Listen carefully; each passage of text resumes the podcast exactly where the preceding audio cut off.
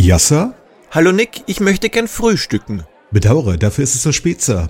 Ab jetzt gilt die Mittagskarte. Ich weiß, Nick, das hat mir... Warum...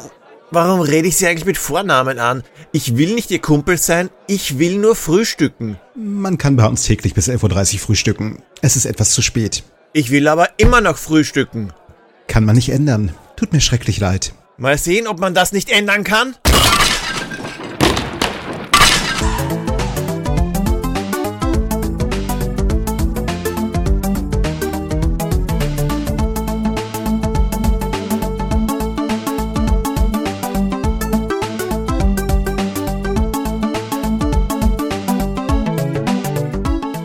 Grüß euch die Madeln, servus die Burm zur Episode 45 vom Pixelbeschallung, dem Retro Gaming Podcast. Ja, es ist die Episode 45, weil der interne Zähler auch die Specials mitzählt. Der Jahreszeit entsprechend ist die Folge weihnachtlich und voller Liebe. Wir verprügeln blinde alte Leute bei Poppen Rumble. Rumble, aka Street Hassle, aka Bad Street Brawler, aka Oma Schreck, ist 1987 auf den Markt geworfen worden. Das ist ein Beat'em-up der politisch inkorrekten Art und das hat Beam Software zusammengeschustert und die kennen wir, wir erinnern uns, von Blades of Vengeance und auch vom etwas bekannteren Way of the Exploding Fist. Publisher waren Mindscape bzw. Mattel, wobei letzterer einen besonderen Nebeneffekt gehabt hat, weil Mattel hat neben den Hoverboard noch ein futuristisches Gimmick entwickelt. Manche von euch ahnen vielleicht schon Schreckliches.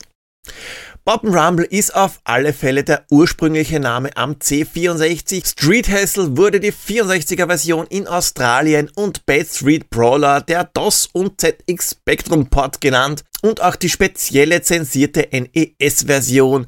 Es ist eigentlich eine ziemlich überschaubare Anzahl an Systemen mit einer ungewöhnlichen Anzahl an Namen. Für den Namen Omaschreck habe ich übrigens keinen Beleg gefunden, der steht nur in einem Wiki-Artikel und die sind teilweise mit Vorsicht zu genießen. Die Story, die ist an Banalität diesmal kaum zu überbieten und ist im gleichen Maße vorhanden wie die Political Correctness.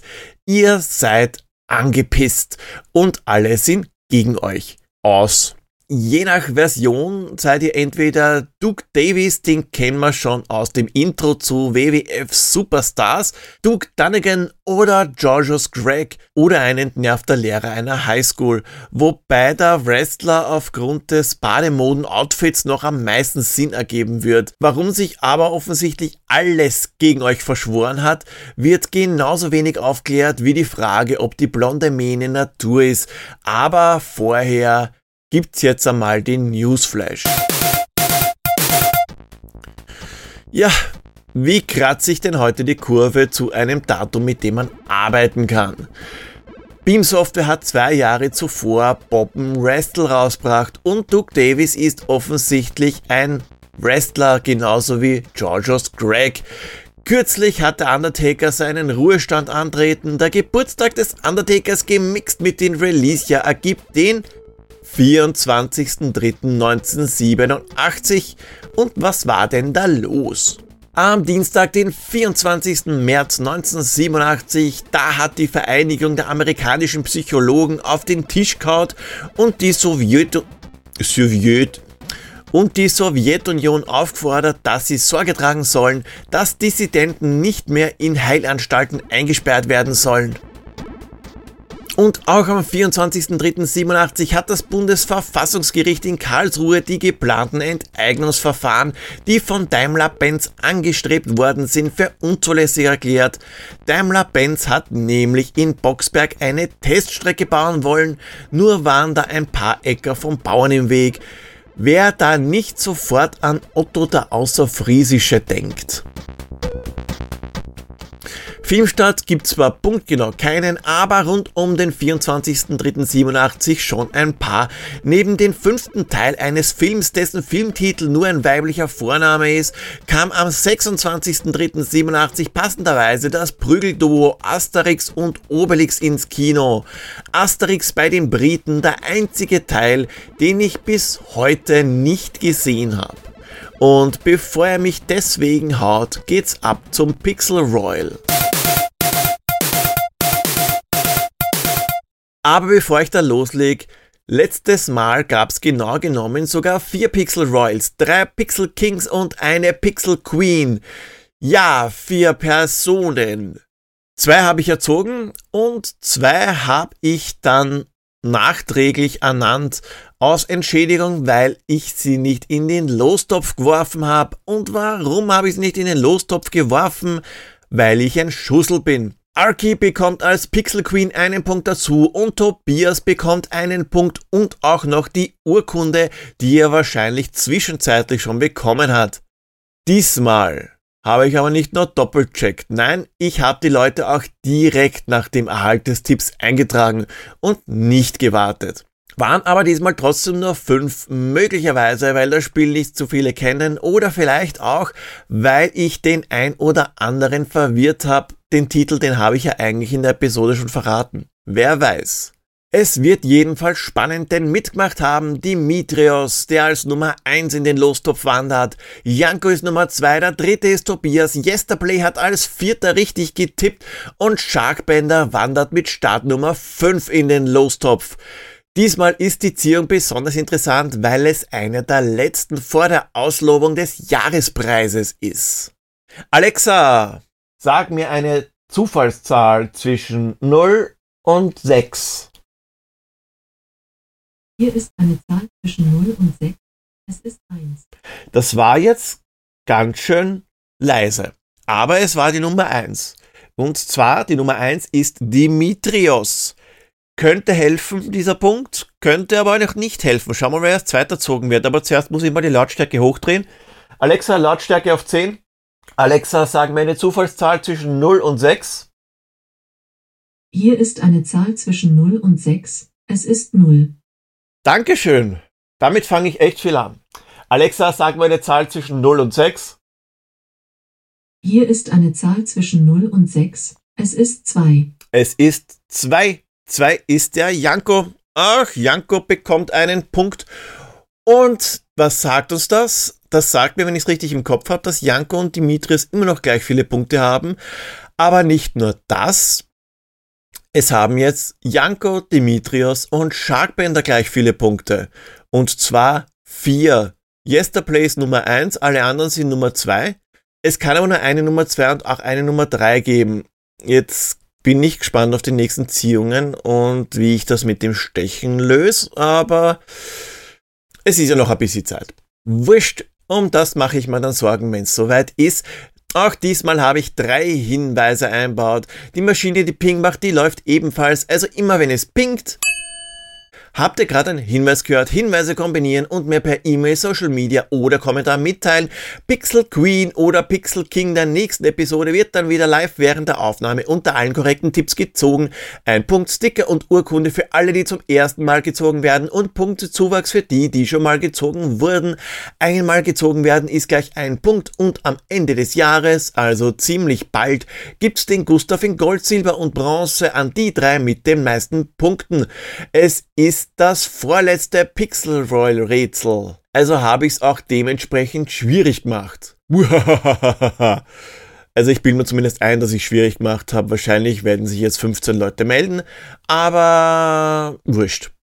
Wie schon erwähnt hatte Bob Rumble unterschiedliche Namen mit mehr oder weniger genauso unterschiedlichen Stories, wobei alle eins gemeinsam haben, man muss andere in die Goschen hauen. Hauptsächlich spreche ich heute, wie kann es anders sein, über die C64-Version mit dem Wrestler Greg aus dem 1985 erschienenen Boppen Wrestle, bei dem auch schon die Fäuste der Schlüssel zum Erfolg waren. Da verrät uns die Rückseite der Verpackung, dass Omis angegriffen werden. Horden von Kriminellen sind unterwegs. Wenn man sich jetzt aber die Gegner ansieht, wirft das allerdings ein paar Fragen auf. Naja, also rein in unsere gelbe Lieblingshose, wobei wir einmal hoffen, dass der Grund für die Farbwahl die güldene Mähne von Greg ist. Das wäre ein bisschen deppert, wenn die Deadpool-Theorie hier greift. Es ist übrigens nur Zufall, denke ich, dass wir die letzten paar Male immer von Männern in Unterhosen gesprochen haben.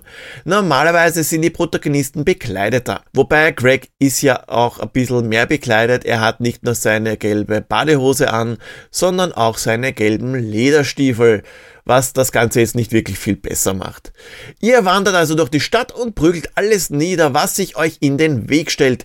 Interessanterweise beinhaltet das auch die ach so armen Omis, wegen denen ihr angeblich durch die Straßen zieht. Ich komme übrigens nicht auf die angepriesene Anzahl an Gegnertypen vom Cover. Dort heißt es nämlich, dass es zumindest neun unterschiedliche Gegner sind. Zähl mal, es war mal mit. Wir haben einmal die kleinen Wuschelkopf-Omis, die mit Handtaschen auf uns schießen. Die blinden Opas mit ihren Totschläger-Blindenstöcken, die irgendwie aussehen wie Karl Lagerfeld. Wir haben die Gorillas, die Motorradfahrer, die Schwergewichte, die Elvis Breakdancer, die Basketballspieler und die kleinwüchsigen Dealer. Ah ja, und die Hunde. Also genau neun. Was soll das also mit den mindestens neun. Ich kann mir das nur so erklären, dass der schlagende und der bananenwerfende Gorilla als zwei unterschiedliche Gegnertypen gezählt werden. Möglicherweise wird auch der Dealer als zwei Gegner zählt, weil er kann nämlich manchmal Bomben legen, die euch schaden oder Herzen abwerfen, die euch heilen. Was auf alle Fälle gleich einmal zu Beginn auffällt, sind neben den riesigen Sprites die Töne, die dieses Spiel ausspuckt. Es ist die rockige Musik, die passt super zum Gameplay, nur blöderweise verstummt sie, wenn es ums Eingemachte geht. Soundeffekte und Musik gleichzeitig, das gibt's leider nicht. Genauso wenig wie Endgegner.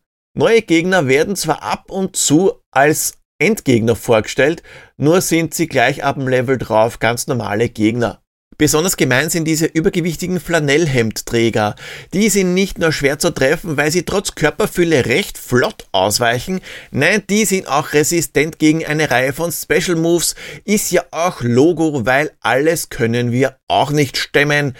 Gorillas aber interessanterweise schon. Um sich den politisch inkorrekt Award zu sichern, gibt's neben den blinden alten Männern und den Opas noch die stereotype Darstellung der schwarzen 2,50 Meter großen Basketballspieler. Das geht heutzutage natürlich überhaupt nicht mehr und war damals schon ein Grund, warum die NES-Version zensiert wurde, aber dazu komme ich ein klein wenig später. Ich weiß, ich weiß, bis jetzt wirkt Rumble eher wie ein hingerotztes Spiel aus der Krabbelkiste, das ich irgendwo aus dem Müll ausgegraben habe. Aber das ist es gar nicht, weil es gibt ja noch die Special Moves, wobei eigentlich sind es ja ganz normale Moves. Unser Wrestler, der hat offensichtlich zu oft eine aufs Hirn bekommen. In jedem Stage ändert sich nämlich das Züchtigungsrepertoire. Das des letzten Levels, das vergisst er aber gleich wieder. Die Special Moves, die sind recht witzig. Das fängt beim normalen Punch an und endet beim Ortswirbeler des Todes. Ja, Greg kann allen das Leben aus den Ohren zwirbeln. Cool ist auch der Tornado, da wird der Gegner über den Kopf gewirbelt und wenn der Feuerknopf losgelassen wird, weggeschleudert und solange gewirbelt wird, verliert er auch noch Energie. Der Gegner nicht Greg, wäre ja blöd.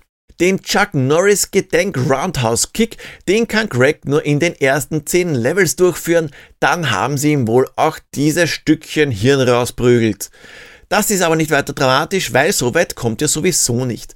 Der größte Feind ist nämlich nicht Opa, nein, es ist nicht einmal der breakdancende Elvis, auch wenn er unglaublich nervig sein kann. Das gnadenlose Zeitlimit wird euch daran hindern, Level 10 zu knacken.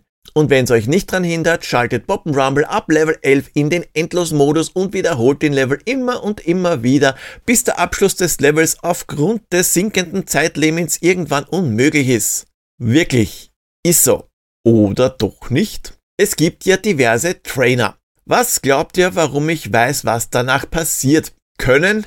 Das glaube ich nicht. Blöderweise fehlt's mir dran, weil dann hätte ich nämlich gleich gewusst, dass das Ganze gar nicht stimmt. Die normale, ungetrainerte Version ohne Cheat, die hat nämlich sehr wohl ein Ende. Und wer hätte das gedacht? Das ist nach Level 10.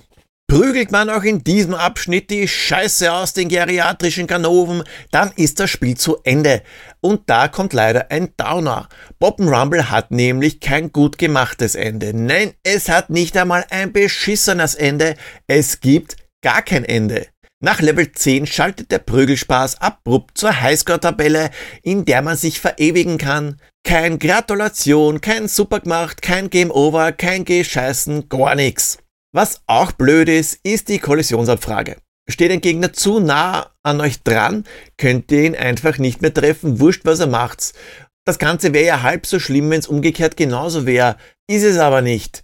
Schaut so aus, als wären die Blinden treffsicherer als der kurzsichtige Glaukom-Greg. Rumble ist auf den anderen Systemen übrigens schon fast ein anderes Spiel.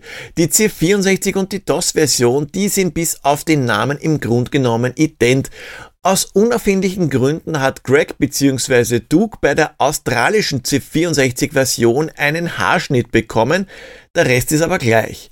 Für die ZX Spectrum Version ist nicht einfach nur die Farbe rausgenommen worden, damit die Figuren die Farbpracht eines Zebras haben. Nein, sämtliche Sprites sind neu designt worden und schauen teilweise sogar besser aus als am C64.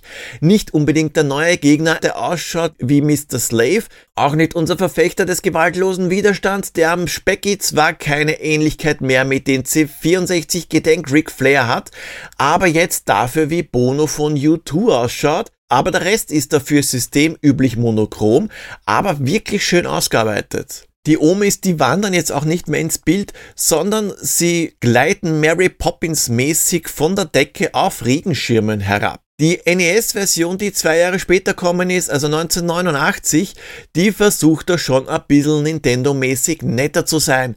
Ihr seid nicht mehr Greg, ihr seid Duke, Duke Davis, ein Punk-Rocker und Martial Artist. Blond mit Bürstenschnitt, Sonnenbrille, Hühnerbrust und gelben Shorts. Also so wie man sich Punkrocker und Martial Artists vorstellt.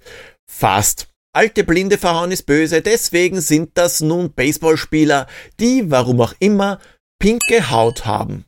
Der Basketballspieler ist nun weiß und die Oma, die kann man auch nicht mehr verdreschen.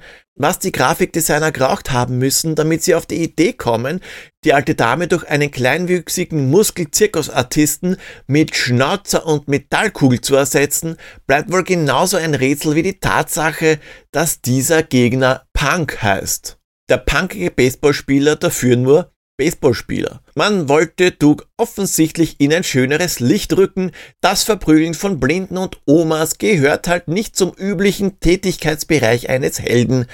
Ein paar Zusatzgegner gibt's als Bonus obendrauf und die gezeichneten Zwischensequenzen, die aber eher die Qualität vom Zelda am CDI haben.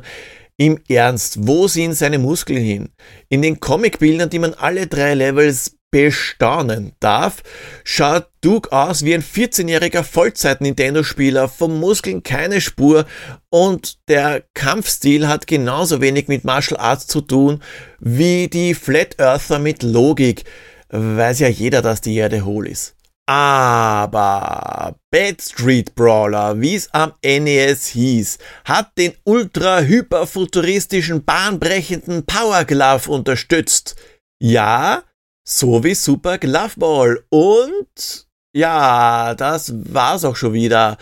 Bad Street Brawler gehört dem ultra-exklusiven Club der Power Glove Gaming Series an. Der ist so unglaublich exklusiv, dass ihm nur zwei Spiele angehören. Da hat's auch nichts gebracht, dass man Leute dazu bringen wollte, den Power Glove zu kaufen, indem der Glove Zap. Das ist sowas wie eine Smart Bomb, die man einmal pro Level benutzen kann nur mit dem Power Glove durchführbar war. Logo, sonst wäre es ja ein Gamepad-Zap gewesen. Zu guter Letzt gibt's noch die inoffizielle Amiga-Version aus 1994. Das ist im Grunde genommen die ZX Spectrum-Version nur in Farbe und mit Intro. Ja, wir spielen wieder Bono nur in Farbe. Der ist Mörder angepisst, weil ihm der Lärm draußen aufgeweckt hat. Und deswegen will er alle vermöbeln. Es ist ein grauenvolles Spiel, wirklich. Bitte, bitte, Bitte lasst die Finger von der Version. Fürs Fazit nehme ich mal wie immer die 64er Version zur Brust. Die Wertung der Grafik, die ist diesmal ein bisschen besonders schwierig. Aber auch wenn ich die Darstellung mancher Gegner ausblende, wird's nicht viel besser. Sicher, die Sprites sind verhältnismäßig riesig, aber schön ist was anderes. Vielleicht hätte man lieber auf die Skalierung verzichten sollen, damit die Sprites nicht so klobig wirken. Ansonsten ist es ein netter Quest for Tires mäßiger Comic-Stil. Soundtechnisch ist das Niveau schon ein bisschen besser, weil manche Moves schon einen feinen Rums als Audio-Feedback haben. Musik gibt's leider nur, wenn es gerade keine Action gibt und auch nur in geringer Auswahl, was echt schade ist. Gesamt gesehen ist es kein Malheur, wenn man Rumble nicht kennt man kann das Spielen ja nachholen. Sicher, das Spiel nimmt sich selbst nicht ernst, was man an den überzeichneten Gegnern sieht. Um das abzurunden fehlt mir aber ein bisschen der Humor im Spiel. Besonders die ZX Spectrum Version ist mit Texteinblendungen wie This is the class of person I was mean to kill schon ein bisschen düster. Nichtsdestotrotz kann es ein technisch interessanter Titel sein, weil der ein oder andere Special Move durch den Comic-Stil echt nett in Szene gesetzt wird. Auch die Tatsache, dass die Moves von Level zu Level wechseln, ist recht außergewöhnlich. Es macht irgendwie Spaß, einfach durch die Straßen zu ziehen und hirnlos ein paar Omis und Opis niederzuprügeln. Leider kommt es ab und an zu unfairen Situationen, wenn man zum Beispiel einer Schlagkombination nicht auskommt und deswegen gleich einmal die komplette Energie verliert. Trotzdem ist Rumble eines der besten Beat'em-Ups, die der 64er zu bieten hat. Nicht ganz schön, aber technisch durchaus okay. Ein kleiner Nachsatz, das bezieht sich auf die 64er Version. Es ist bei weitem nicht das beste Beat'em Up, was der NES zu bieten hat. Da gibt es schon Sachen, die um einiges besser sind. Damals habe ich Rumble wirklich gern gespielt, ist auch irgendwie logisch, weil bei dem Genre gab es auch wenige Alternativen, besonders mit einer so breiten Auswahl an Special Moves. Viel mehr sagen kann ich euch über das Spiel in der Vergangenheit nicht, weil ich auch nicht wirklich weit kommen bin. Ich weiß nur, dass ein Kumpel von mir das Spiel besser beherrschte. Ich bild mir ein, er ist bis Level 7 kommen. Heute hat zwar Rumble auch noch irgendwie einen gewissen Reiz, aber Langzeitmotivation gibt's nicht wirklich. Zu repetitiv sind die Levels. Wenn man einmal alle Gegner gesehen hat, wird schnell Fahrt. Wobei die Special Moves auch heute noch recht lustig sind. Ich muss aber zugeben, dass ich es jetzt nur zu Recherchezwecken nochmal gespielt habe. Ich glaube nicht, dass die Diskette so bald wieder im Laufwerk landet. Bob Rumble teilt das Schicksal mit vielen anderen C64-Spielen. Es gibt leider keine Möglichkeit, den Titel ohne Tape oder Diskette heute noch zu spielen. Das C64 und ZX Spectrum Tape ist Gott sei Dank nicht allzu teuer. Bei der NES-Version, da schaut zumindest, wenn man nicht nur den losen Cartridge will, ein bisschen anders aus. Der Schlusstipp, der Schlusstipp, der könnte auch auf einem Glückskeks stehen. Und zwar, die Stufen, die du hinaufgelaufen bist, musst du auch irgendwann wieder runterlaufen. Sehr kryptisch alles heute. Habt ihr aufgrund der Hinweise trotzdem eine Idee, was das Spiel der nächsten Episode sein könnte, dann schreibt mir euren Tipp per E-Mail, Social Media, Kommentar, wie ihr wollt.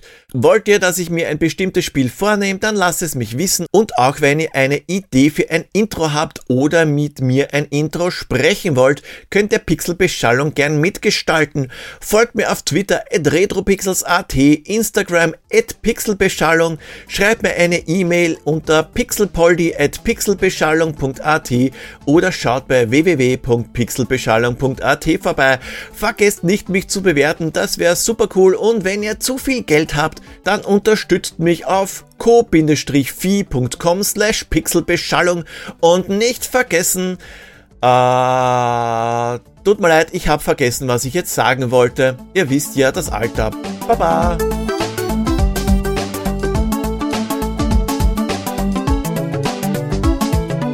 Ach, weißt du was, Nick? Ich habe meine Meinung geändert. Ich bestell doch was von der Mittagskarte.